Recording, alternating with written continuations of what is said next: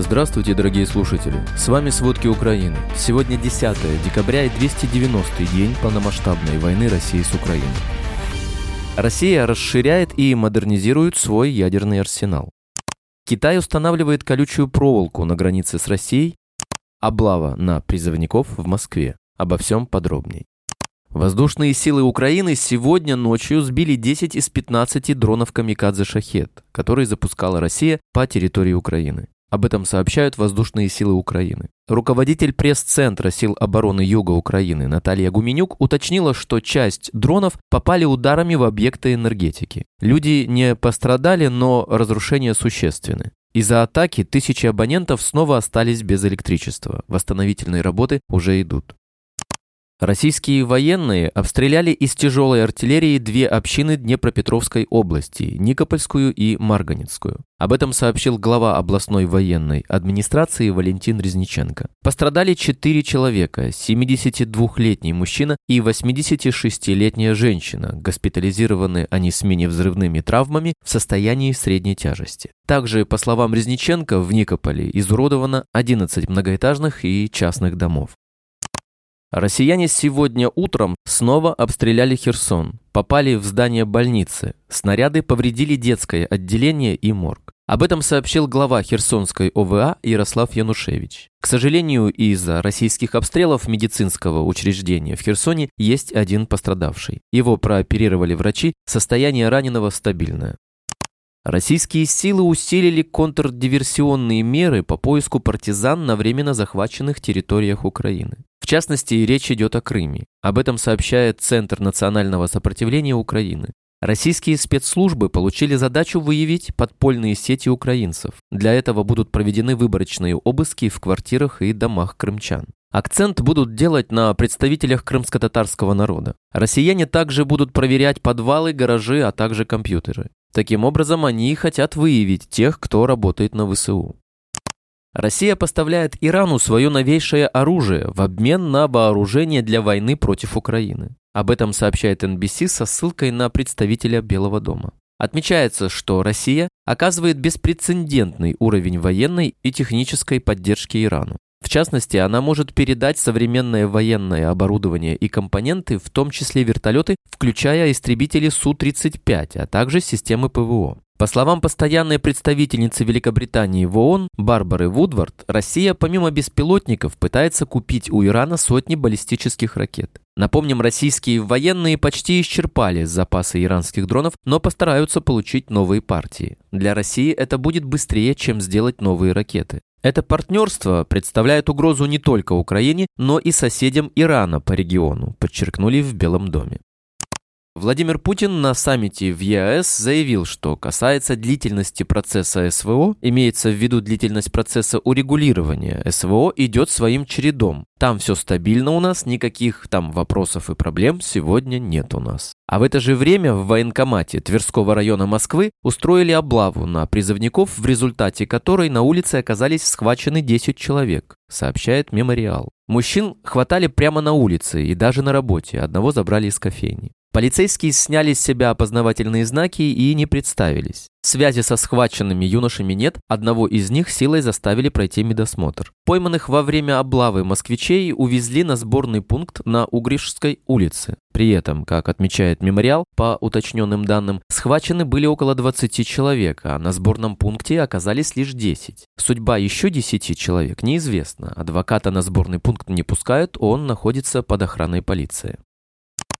Всемирно известный британский уличный художник Бэнкси создал 50 рисунков трафаретов, средства с продаж которых передаст на помощь Украине. Рисунки будут стоить по 5000 фунтов, об этом художник сообщил на своей странице в Инстаграм. Каждая из 50 работ художника подписана и пронумерована. Один покупатель может приобрести только один экземпляр по цене 5000 фунтов стерлингов. На странице фонда добавляют, что каждый экземпляр уложен в деревянную раму и уникален, поскольку царапины на каждый принт Бэнкси наносил отдельно, с помощью ножа для пиццы. На собранные средства будут закуплены новые машины скорой помощи и вспомогательные машины, необходимые для продолжения эвакуации людей на Донбассе. Ранее сообщалось, что Бэнкси подтвердил авторство семи граффити в Украине, в частности в Киеве, Бородянке и Ирпене.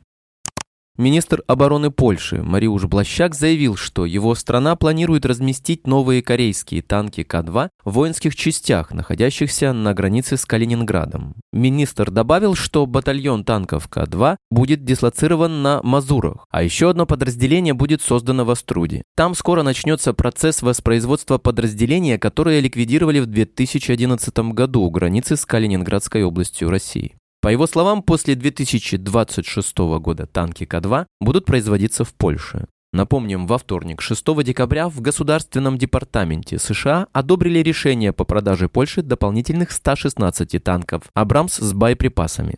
Кроме того, Варшава переходит на этап дальнейшего размещения систем «Патриот» на своей территории. Министр обороны США Ллойд Остин заявил, что Россия расширяет и модернизирует свой ядерный арсенал. Об этом сообщает Sky News. В Пентагоне ранее заявили, что если Россия применит ядерное оружие, ответ будет международным, не только со стороны США. Генеральный секретарь НАТО Йенс Столтенберг рассказал об опасениях, что война в Украине, которую развязала Россия, может выйти из-под контроля.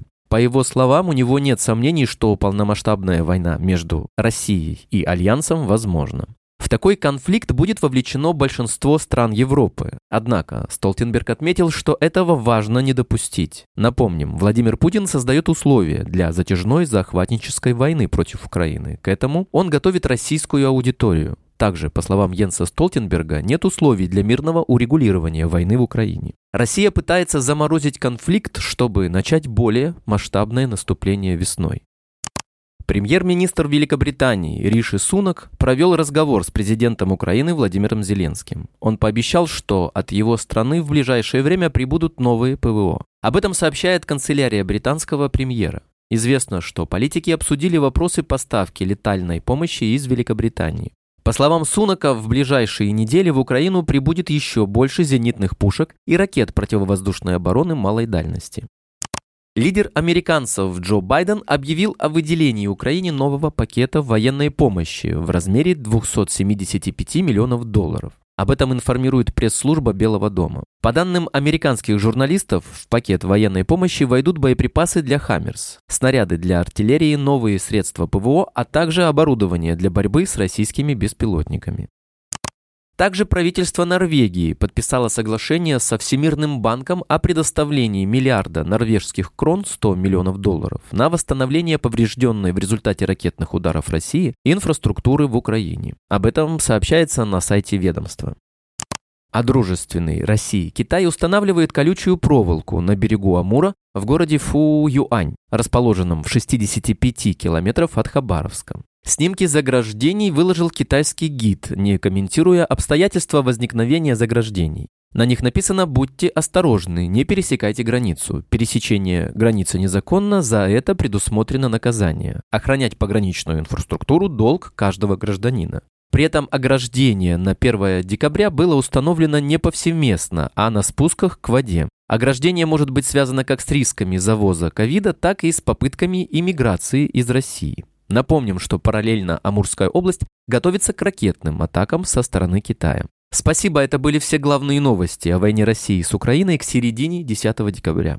Помните, правда существует, а мы стараемся сделать ее доступной. Если вам нравится то, что мы делаем, пожалуйста, поделитесь этим подкастом с друзьями в России. Также, если вы хотели бы помочь нам делать материалы еще более качественными, пожалуйста, оставляйте фидбэк. Это очень важно для нас и для распространения правдивой информации. До встречи.